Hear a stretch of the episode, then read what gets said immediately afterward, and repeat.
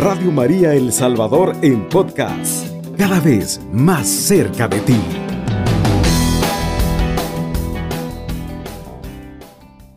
Leemos uno de los pasajes más duros del Evangelio, ¿verdad? Duros no porque Jesús mande cosas malas, sino porque pide a cada uno de nosotros la práctica del mandamiento del amor, lo cual implica perdonar y todos sabemos lo difícil que es perdonar, ¿verdad? Y más aún cuando Jesús nos dice que hay que poner la otra mejilla, pues casi nunca estamos dispuestos a hacer ese sacrificio, ¿verdad? Una petición durísima, porque nuestra reacción muy humana es el rencor y el resentimiento. Entonces solo un corazón lleno de Dios, entregado a la oración y a los sacramentos, puede ser misericordioso y perdonar. Ya Monseñor Romero nos decía el 19 de junio de 1977, Qué dichoso sería el momento, nos decía él, en el que desaparezca del Salvador esa terrible tragedia en que tenemos miedo uno de otros, en que existen lugares donde sufren nuestros hermanos. Que el Señor haga desaparecer con una lluvia de misericordia y de bondad, con un torrente de gracias para convertir tantos corazones. Un paraíso, tan bella patria que nos ha regalado el Creador, que el divino Salvador le dio su nombre que se convierta de veras, decía Monseñor, en un país donde todos nos sintamos redimidos y hermanos. Como dice San Pablo, hoy indiferente ya, porque todos somos una sola cosa en Cristo nuestro Señor. Palabras y deseos de nuestro Santo Obispo, tras los cuales pues doy ahora los buenos días a mis dos hermanos en Cristo, hermana Daisy y hermano David Benavides. Buenos días, hermana Claudia, qué iluminada viene este día, bendito sea Dios. sí. Y sí, con esa misma alegría queremos saludar a todos nuestros hermanos que nos escuchan a través de Radio María y pedirle siempre pues, al Espíritu Santo de Dios que nos ilumine para poder dar ese mensaje que tiene preparado para todos nosotros. Amén. Buenos días, hermana. Muy buenos, días a las personas que nos escuchan desde su casa, eh, escuchando este hermoso programa del Evangelio Hecho Vida, tratando de compartir por aquí con ustedes y con la, eh, principalmente con la iluminación del Espíritu Santo, la liturgia de hoy, que marcan la misma dirección. Así es. Gracias hermanos y si gustan pues elevamos nuestra oración pidiendo a Dios, ¿verdad? Que nos ilumine con su espíritu para reflexionar su palabra como bien lo decía usted. En el nombre, del Padre, del Hijo y del Espíritu Santo. Amén. Amén. Dios Padre y Pastor de todos los hombres, tú quieres que no falten hoy en día hombres y mujeres de fe que consagren sus vidas al servicio del Evangelio y al cuidado de los pobres y de la Iglesia. Haz que el Espíritu Santo ilumine los corazones y fortalezca las voluntades de tus fieles, para que escuchando tu llamada lleguen a ser sacerdotes, religiosas, laicos y laicas consagradas que el pueblo necesita. La cosecha es abundante y los obreros pocos. Envía, Señor, obreros caritativos a tu mies Haz que el Espíritu Santo los ilumine en este momento de reflexión de tu palabra, para que podamos descubrir tu voluntad y hacer la realidad en nuestras vidas, dando cumplimiento a tu mandato de llevar la buena nueva a donde me envíes. Amén. Amén. Ahora vamos a leer la liturgia de la palabra, ¿verdad? De este domingo, sin olvidar pues que la misericordia ocupa el lugar central. Lectura del primer libro de Samuel.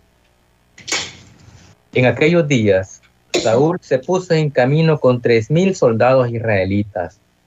Bajó al desierto de Sif en persecución de David y, acampó en Jaquilá. David y Abisai fueron de noche al campamento enemigo y encontraron a Saúl durmiendo entre los carros. Su lanza estaba clavada en tierra junto a su cabecera y en torno a él dormían Abner y su ejército. Abisai dijo entonces a David, Dios te está poniendo el enemigo al alcance de tu mano. Deja que lo clave ahora en tierra con un solo golpe de su misma lanza. No hará falta repetirlo. Pero David replicó, no lo mates. ¿Quién puede atentar contra el ungido del Señor y quedar sin pecado? Entonces Cogió David la lanza y el jarro de agua de la cabecera de Saúl y se marchó con Abisai. Nadie los vio, nadie se enteró y nadie despertó Todos siguieron durmiendo porque el Señor les había enviado un sueño profundo. David cruzó de nuevo el valle y se detuvo en lo alto del monte, a gran distancia del campamento de Saúl, donde desde allí gritó, Rey Saúl, aquí está tu lanza, manda a alguno de tus criados a recogerla. El Señor le dará a cada uno según su justicia y su lealtad, pues Él te puso hoy en mis manos, pero yo no quise atentar contra el ungido del Señor. Palabra de Dios. Te alabamos, te alabamos Señor. Al salmo responsorial responderemos, el Señor es compasivo y misericordioso. El Señor es compasivo y misericordioso. Bendice al Señor, alma mía, que todo mi ser bendiga tu santo nombre. Bendice al Señor, alma mía, y no te olvides de sus beneficios. El Señor es compasivo y misericordioso. El Señor perdona tus pecados y cura tus enfermedades. Él rescata tu vida del sepulcro y te colma de amor y de ternura. El Señor es compasivo y misericordioso.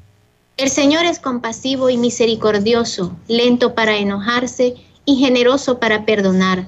No nos trata como merecen nuestras culpas, ni nos paga según nuestros pecados. El Señor es compasivo y misericordioso. Como dista el oriente del ocaso, así aleja de nosotros nuestros delitos. Como un padre compasivo con sus hijos, así es compasivo el Señor con quien lo ama. El Señor es compasivo y misericordioso. Lectura de la primera carta del apóstol San Pablo a los Corintios. Hermanos, la escritura dice que el primer hombre, Adán, fue un ser que tuvo vida. El último Adán es espíritu que da la vida. Sin embargo, no existe primero lo vivificado por el espíritu, sino lo puramente humano. Lo vivificado por el espíritu vino después. El primero hombre hecho de tierra es terreno, el segundo viene del cielo. Como fue el hombre terreno, así son los hombres terrenos. Como es el hombre celestial, así serán los celestiales. Y del mismo modo que fuimos semejantes al hombre terreno, seremos también semejantes al hombre celestial. Palabra de Dios. Te alabamos, Señor. El Evangelio según San Lucas. Gloria, a ti, Señor, Jesús. En aquel tiempo Jesús dijo a sus discípulos, amen a sus enemigos, hagan el bien a los que los aborrecen, bendigan a quienes los maldicen y oren por quienes los difaman. Al que te golpee en una mejilla, preséntale la otra. Al que te quite el manto, déjalo llevarse también la túnica. Al que te pida, dale. Y al que se lleve lo tuyo, no se lo reclames. Traten a los demás como quieran que los traten a ustedes, porque si aman solo a los que los aman, ¿qué hacen de extraordinario? También los pecadores. También los pecadores aman a quienes los aman. Si hacen el bien solo a los que les hacen el bien, ¿Qué tienen de extraordinario? Lo mismo hacen los pecadores. Si prestan solamente cuando esperan cobrar, ¿qué hacen de extraordinario? También los pecadores prestan a otros pecadores con la intención de cobrárselos después. Ustedes, en cambio, amen a sus enemigos, hagan el bien y presten sin esperar recompensa. Así tendrán un gran premio y serán hijos del Altísimo porque Él es bueno hasta con los malos y los ingratos. Sean misericordiosos como su Padre es misericordioso. No juzguen y no serán juzgados. No condenen y no serán condenados. Perdonen y serán perdonados. Den y se les dará. Recibirán una medida buena, bien sacudida, apretada y rebosante en los pliegues de su túnica porque con la misma medida con que midan, serán medidos. Palabra del Señor. Gloria a ti, Señor, Jesús. Jesús. Mis hermanos, como pueden ver, pues es un mandato bastante complicado de, de cumplir, ¿verdad? Si nos decía el Padre cuando hacíamos la reflexión de este Evangelio, que que lo más sencillo es odiar o, tener resentimiento porque el corazón sangra cuando nos han herido, ¿vea? y qué difícil es poner la otra mejilla. Pero bien, damos paso ya a la reflexión. Bien, cuando dice amar a nuestros enemigos, dice que quizá este es uno de los capítulos más desconcertantes y más utópicos de la enseñanza y de la práctica de Jesús. O sea, esto desborda todos los límites razonables rompe todos este, nuestros esquemas, nuestras previsiones. Sería bueno que nos preguntemos cada uno de nosotros, ¿es posible todo esto? O sea, ¿seremos capaces nosotros de cumplir esta palabra de Jesús? Para comprender y, quizás realizar este programa de Jesús, que, de Jesús que enseñó con su palabra y con su vida, porque Él nos dio el ejemplo, se necesita saber trasladarse y entrar en ese lugar, es decir, en el reino establecido en Jesús y por Jesús, ya en este mundo con esperanza del reino eterno.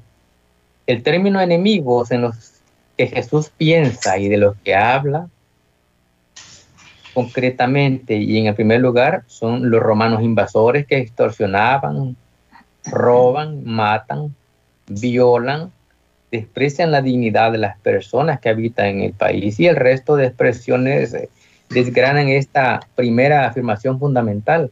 Todo lo que constituye esta breve pero densa estructura juega con un modo muy querido de pensar y redactar en el mundo semita. Esto que parece contrario a la lógica desconcierta, pero es incesivo, odio hacer el bien, maldecir, bendecir, injuriar, orar, o sea, es propio del alma y del estilo semita. Pensar y enseñar con este juego de formulaciones extremas y contradictorias. ¿Cómo hacerlo? Jesús lo hizo. Es único e irrepetible que va por delante abriendo el camino con su enseñanza. Por eso me encanta cómo han relacionado la primera lectura con el Evangelio, pues el narrador, digamos, en el libro de Samuel, ha sabido recoger y, describir con admirable sensibilidad el carácter y la disposición y manera de hacer las cosas de David.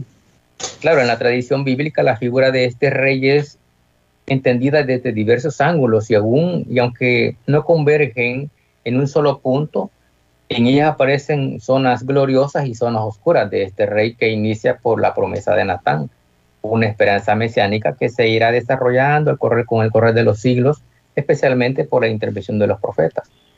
David es a la vez ambicioso y bueno, y a la vez bondadoso. Es un magnánimo, un gran rey, pero rodeado de debilidades, sobre todo en el seno de su familia. En este episodio sobresale su magnanimidad. El narrador tiene buen cuidado en resaltar, pues expresa la actitud que se adopta normalmente ante lo divino. El rey es un ungido de Dios y pasa a ser una persona sagrada e inviolable en algún modo, claro, se puede atentar contra la vida del rey, que ha recibido la unción de Dios, pero este pecado no quedaría sin sus graves consecuencias. Ahora, ciertamente que el comportamiento de Saúl no responde adecuadamente a la unción y misión recibida. Pero su conducta no anula el, no anula el don de Dios. O sea, una difícil situación. Vamos a quedarnos hasta aquí en este primer bloque y continuamos después de esta pausa. Estás escuchando Radio María 107.3 FM. Bien, hermanos, ya estamos acá en el segundo bloque de su programa El Evangelio Hecho Vida. Les damos la bienvenida a aquellos que hasta este momento se van uniendo con nosotros y comentarles pues que el hermano David nos ha estado eh, comentando un poco, ¿verdad?, sobre el Evangelio y nos quedamos en la primera lectura donde nos hacía pues eh, ver cómo ahí está presente también el mensaje del Evangelio, no tiene una gran relación con esta primera lectura. Sí, vamos, decíamos que respecto al comportamiento de, Saúl, que no responde adecuadamente a la unción o la misión recibida, pero su conducta no anula el don de Dios. O sea, decíamos que es una difícil situación y si nos, nos ponemos a ver cómo estaban las dos situaciones de rey David y el rey Saúl. Este fragmento tomado de este libro del profeta Samuel anticipa en figura lo que acabamos de decir del Evangelio de este día, pero centrémonos en los ungidos de Dios. Y aquí sería muy importante tomar, por ejemplo, a nuestros sacerdotes, nuestros consagrados a, Dios, y quizás lo miramos y lo vivimos en nuestro diario vivir cuando vemos que difaman a un sacerdote. Incluso muchas veces se han prestado para, para hablar mal de ellos a modo de que quitarlos de una parroquia o de que, o de que si es posible meterlos presos, pero decimos nosotros, a un ungido de Dios no se toca. No nos toca a nosotros juzgar a nadie Incluso Papa Francisco nos dice, oren por mí. Y a nosotros como cristianos católicos nos toca pues orar por nuestros sacerdotes. Todos son humanos y cometen sus errores, es obvio. Entonces, pero por eso necesitan de nuestras oraciones para que nuestros ungidos, nuestros consagrados, pues puedan caminar en esta vida de, de castidad, de santidad y siempre ser fieles al servicio y a la misión que Dios les da. decíamos esto porque me encanta la, lectura esta del libro de Samuel, cuando conocemos la historia de que el rey Saúl persigue a David para matarlo. Y lo persigue de una manera que nosotros decíamos, yo me decía cuando él le está tocando la cítara porque el rey Saúl lo, mortifica o un mal espíritu. Pero en el momento que el rey Saúl tiene la oportunidad, le avienta la lanza y David se lo quita y huye. Luego lo persigue y David tuvo muchas oportunidades de, terminar con el rey Saúl, pero aún así no lo hace pensando en que es un ungido de Dios. Una cosa bien importante, un mensaje bonito de esta liturgia de este próximo domingo, de este domingo del séptimo del tiempo ordinario, en cual podemos nosotros tomar cada uno y meditar cómo lo podemos emplear en nuestra actualidad. Pues yo creo que es muy importante lo que, lo que se está hablando y, me parece también que dentro del pueblo, ¿verdad? O sea, de, los sacerdotes se puede decir, hay muchos sacerdotes buenísimos y quizás este, hay veces por algún mal comportamiento que hay de algunas actitudes de algunos, ¿verdad? Este no quiere decir que, que no hay sacerdotes buenos, como no, el Señor siempre nos sigue mandando y nos sigue bendiciendo con sacerdotes lo importante es tomar en cuenta en que mucho, incluso muchos de ellos han sufrido. Unos están encarcelados por hablar la verdad. Y, hay que decirlo, pues, o sea, tanta, tanta gente inocente que va a pagar a la cárcel y no debe nada. Entonces, tener cuidado, ¿verdad? Porque muchas veces están por difamaciones, por chantaje, por, por, por hacerle daño. Y, realmente tampoco vamos a tapar el sol con un dedo, por alguno que se comporte mal, pues también, pues ya se decía, eh, Saúl se portaba mal con, con Dios, ¿verdad? y se portaba mal con su pueblo, pero incluso el rey David no toma la justicia por sus manos, ¿verdad? No lo hace porque sabe que, que es alguien que ya el Señor lo tomó y que ya lo ungió. Entonces, yo, yo trato de marcar esto con el, con el mundo antiguo, porque ya decíamos bien, las lecturas marcan la misma dirección. El mundo antiguo, allá por Mesopotamia, se recuerdan de lo que decíamos, ojo por ojo, diente por diente, y eso es un principio jurídico de justicia, de retribución, en que, en que la norma imponía castigo que permitía infligir, pero un daño similar recibido, no podía ser mayor ni menor.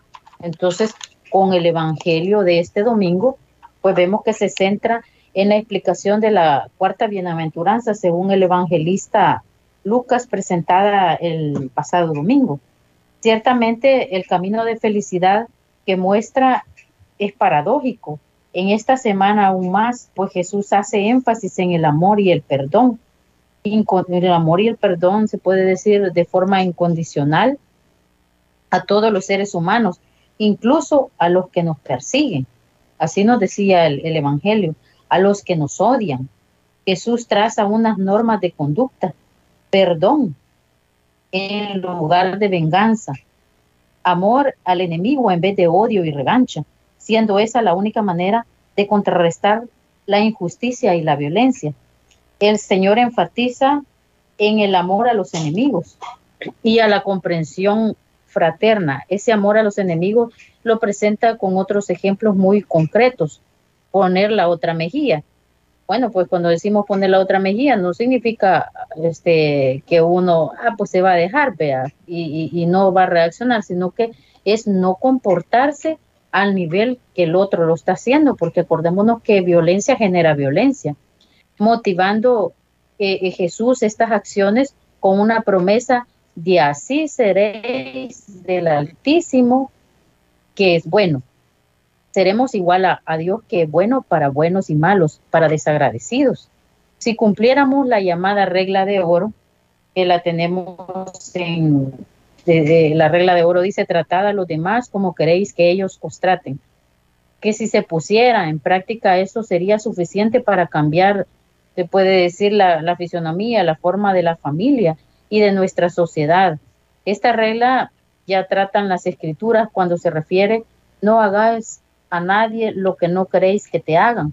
Lo encontramos en Tobías 4:15. Tratemos de apreciar esta regla de inmediato en cualquier cosa, por insignificante que sea, y nos daremos cuenta eh, cuál formidable y decisiva sería en todo, hablando siempre de, del amor. Y me recuerdo yo que hablando siempre del amor, decíamos, esta encontraba, yo hace muchos años encontraba esta lectura, que se las voy a leer, está tomada de Romanos, del 17 al 20, creo que al 19. Podría seguir, vea, pero, pero eso ya les queda para que lo, lo lean casita. Dice, no devuelvan a nadie mal por mal, que todos puedan apreciar sus buenas disposiciones. Hagan todo lo posible para vivir en paz con todos. Hermanos, no se tomen la justicia por su cuenta. Dejen que sea Dios quien castigue, como dice la escritura. Mi es la venganza, yo daré lo que se merece, dice el Señor. Y entonces eh, si queremos, pues lo seguimos leyendo, pues sigue hablando de lo mismo, ¿verdad? Y entonces lo que podemos observar, yo encontraba en esto realmente encierra un misterio, porque Dios no quiere que nos manchemos nuestras manos, ¿verdad? Comportarnos igual que los demás, porque Él es, Él, Él es quien nos ha creado, Él nos da la vida, como dice en la segunda lectura, y en esta regla de oro, no es que estemos pensando también de decir, Señor, castigala y todos los días, Señor, castiga a esta persona que me ha hecho daño. No se puede hacer eso. Pero sabemos que Dios es un Dios, es un juez justo y Él sabe también el daño que hace. Y hay que decirlo, hay tantos caínes en nuestra sociedad, muchas veces nos comportamos como caínes. Y entonces no se trata de decir, como el famoso dicho que, que, que del capitalismo que dice dejar hacer y dejar pasar, ¿verdad? no se trata de eso, o sea, y, porque por lo contrario sería que el mal va creciendo en la sociedad, sino que sería este de, de también denunciar aquellas cosas que son negativas, las cosas que atropellan a nuestros hermanos. No se trata de callar, porque no podemos callar el mal, porque si no, ya dijimos, el mal va a seguir creciendo, sino que se trata de orar, de, señalar, muy, eh, ya, lo, ya lo hemos dicho, de señalar cuando las cosas están mal, de decirlas, pues si no se dicen tampoco se van a mejorar. Yo recuerdo esto del Romano 12, del 17 al 19, eh, hace como unos dos años encontraba a un sacerdote franciscano que se llama Mauricio Acuestas. Y eh, este, este colombiano, ¿verdad? Eh, hablaba sobre, sobre mí es la venganza y él decía que cuando a él lo extorsionaron con el dinero del pueblo, ¿verdad? Entonces le dijeron que invirtiera, que era bueno y todo eso, y los, los ahorros que él tenía del de, de, la iglesia, los invirtió ahí, pues resulta que esta persona que resultó tan buena que le pareció a él, se gastó el dinero y lo dejó sin nada. Y decía él, ¿y qué voy a hacer? Son tantos tanto dinero, tantos millones de, pesos como que era o no sé qué monedas allá, ¿verdad? Y resulta que decía él, encontré, decía, porque yo, este, yo me, me, fue mal, decía, ¿y qué hice? Decía, eh, toparle un juzgado porque el dinero no era mío, dice. Pero ¿y qué pasó? No me lo pagó, dice, decía que no tenía, y encontré, dice, por fin, dice, de la gran aflicción, dice, porque muchas veces nosotros queremos meter como pollo rostizado que se rostice más, que se queme en el infierno, que le den fuego, que le abran por la boca, un que le metan un ensartador por la boca y que salga por el otro lado. Y entonces, eh, eh, para sentirse satisfechos. Pero realmente decía él, el hombre no me iba a pagar. Y lo digo en abocado, decía, no me iba a pagar. Entonces, que más después lo iba a hacer? Y decía, pues que me toca, o sea, esperar. Y encontró, decía, eso que él sentía que se lo habían, este, este ¿cómo se diría? No sé, no, no es extorsión, ¿verdad? No recuerdo la, la otra palabra, si me acaba de escapar, pero este, estafado, ya me recordé, estafado, y entonces decía, encontré en el Señor y le dije, Señor, tuya es la venganza, yo ya no quiero sentir nada yo ya, ya, ya quiero perdonar, prefiero creerle que algún día me va a pagar, aunque nunca me pague, dijo. Pero, pero decía él, aquí encontré el secreto para perdonar, decía, dejárselo, dejárselo al Señor. Y hoy pues necesitamos nosotros este parecernos al, como decía la segunda lectura, al primer hombre, al hombre espiritual. Jesús nos enseña cómo despojarse de todo, eh, nos enseña también este, cómo no dejarnos influenciar este, por las cosas de este mundo y no comportarnos como un hombre terrenal, porque el hombre terrenal, pues ya sabemos, cometió pecado.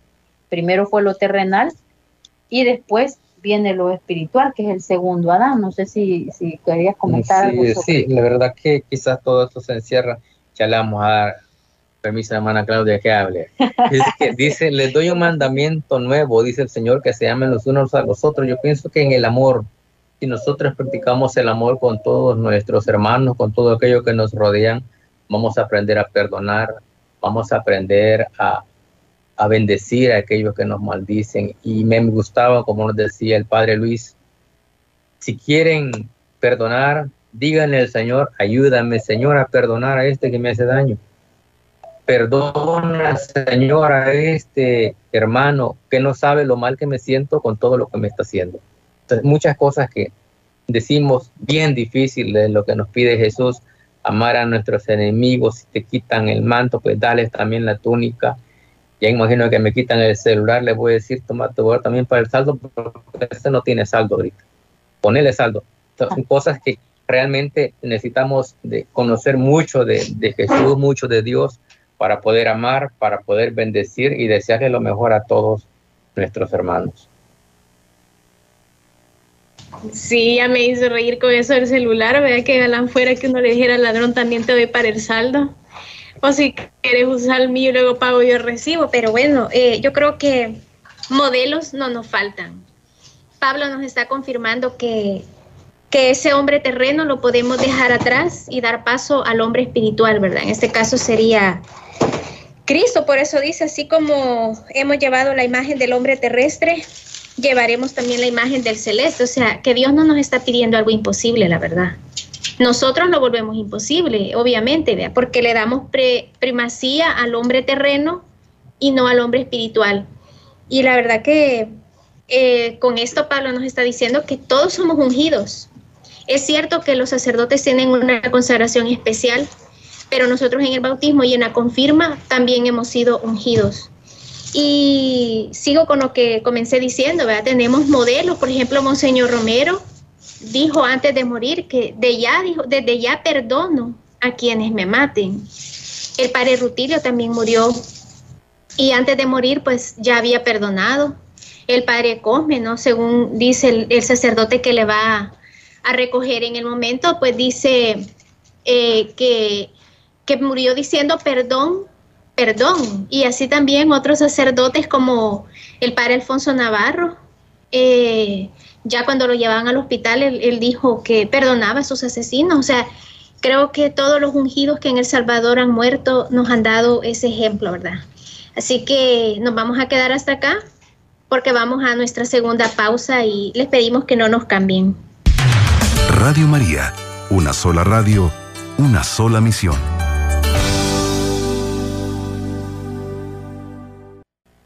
Y ya estamos acá, ¿verdad? En nuestro tercer y último bloque. Y pues me quedaba comentando eso de, que en nuestro país lastimosamente, como dicen los hermanos, se ha dañado mucho los sacerdotes, ¿verdad? Todos sabemos que 20 sacerdotes fueron asesinados durante el periodo de la guerra civil y si mal no recuerdo creo que ya van tres sacerdotes más asesinados en estos últimos años. Dos de ellos creo que precisamente han sido asesinados en Semana Santa, si mal no recuerdo uno el jueves eucarístico y el otro, no me acuerdo si viernes o también jueves, pero es, es algo que debe de llamarnos la atención, ¿verdad? Nos llamamos un pueblo cristiano, pero a veces pareciera que no hacemos vida esto del Evangelio, así como lo hizo David, que él, pues lo dice claramente, vea que al ungido del Señor no lo puede matar, sino que lo debe respetar. Y lastimosamente nosotros actuamos todo lo contrario. Nos parecemos, como decía la hermana Caín, o tal vez diría yo, a los romanos que mataron a Cristo, ¿no? Que no les importó saber que era el Hijo de Dios, es más, ni le creyeron. Y lo mataron así de sencillo.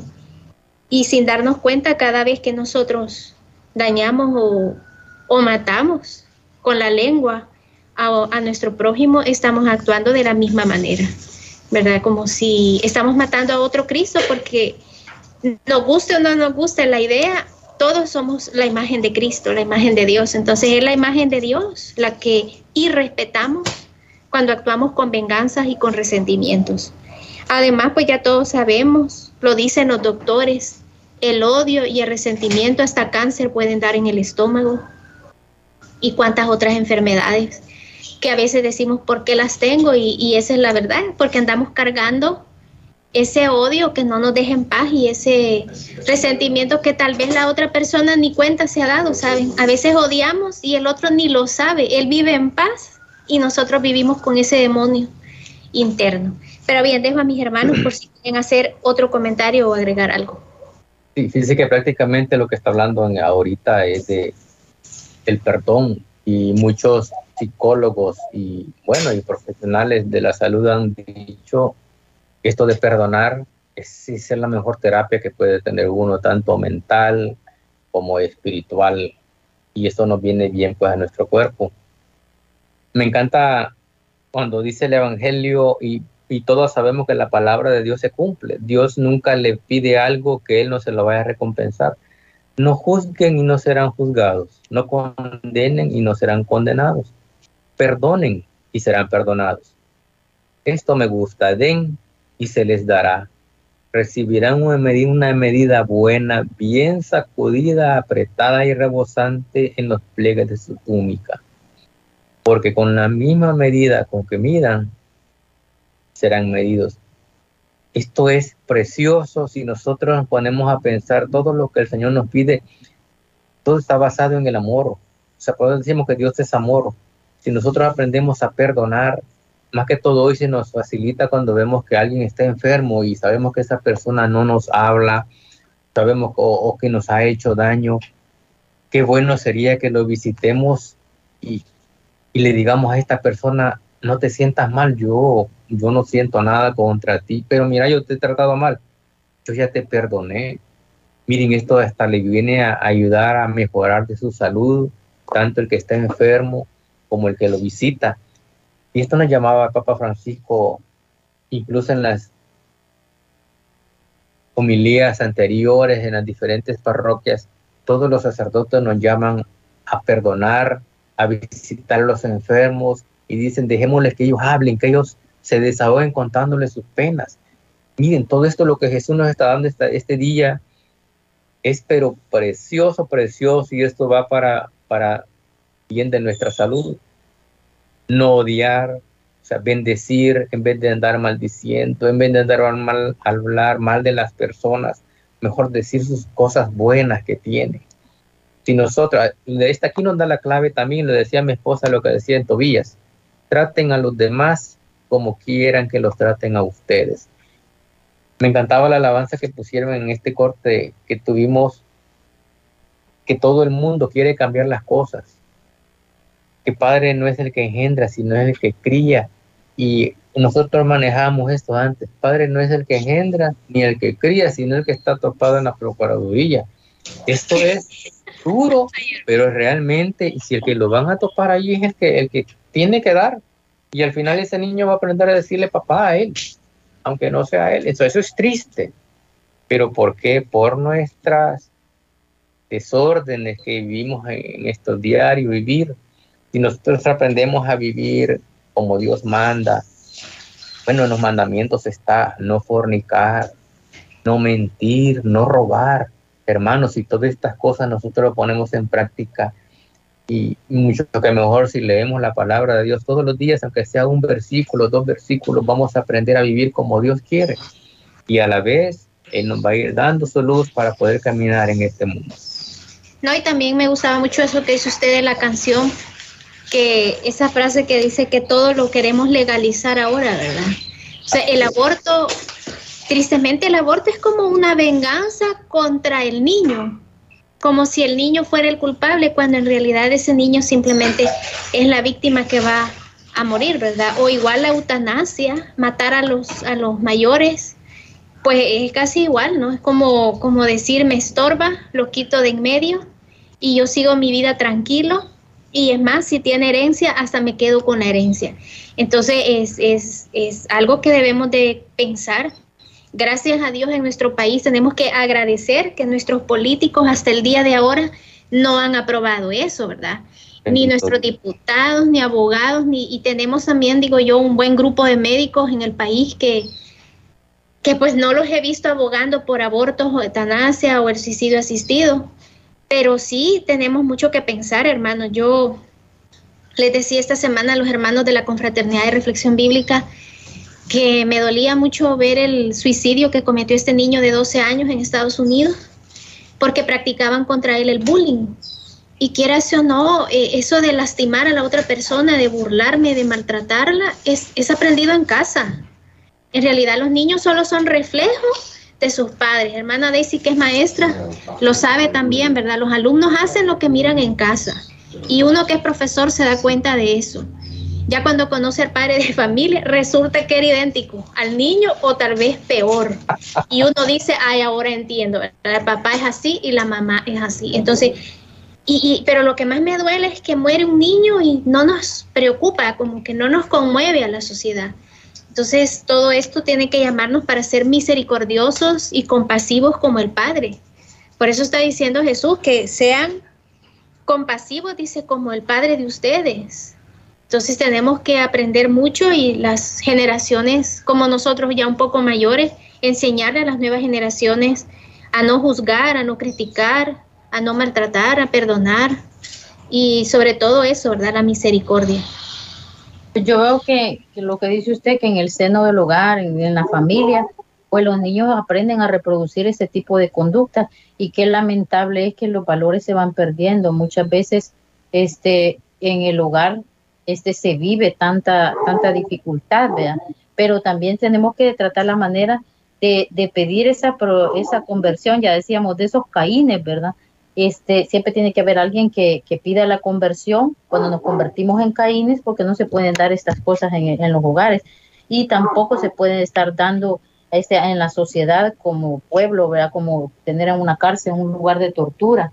Y entonces este, hay que denunciarlas y si no se puede en el lugar, hay violencia, pues también va, hay que perdonar, dice el Señor, pero también hay instancias donde ya la violencia pues ya no se puede soportar, pues ni modo, vea, va a haber que acudir.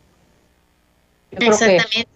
porque si no puede terminar en un maltrato hacia los niños o en el peor de los casos en un feminicidio, que yo creo que es uno de los traumas más grandes que un hijo puede llevar. Entonces solamente recomendarles, ya llegamos al final de nuestro programa, recomendarles que vayan a la Eucaristía. Esa es la mejor escuela de misericordia que podemos tener. Recuerden que antes de beber la Eucaristía rezamos el Padre Nuestro pidiendo perdón, nos damos la paz como hermanos y luego vemos a ese Cristo que se entrega y se reparte en miles de pedazos para que cada uno de nosotros lo pueda beber y que todos seamos uno en Cristo. Entonces no olvidemos ir a la Eucaristía, ciertamente la podemos ver en tele, escuchar en la radio, pero nunca será igual como ir a la misa y beber la Eucaristía. Así que les deseamos una feliz y bendecida semana y decimos alabado sea Jesucristo. Con María por siempre sea alabado. Radio María El Salvador 107.3 FM. 24 horas.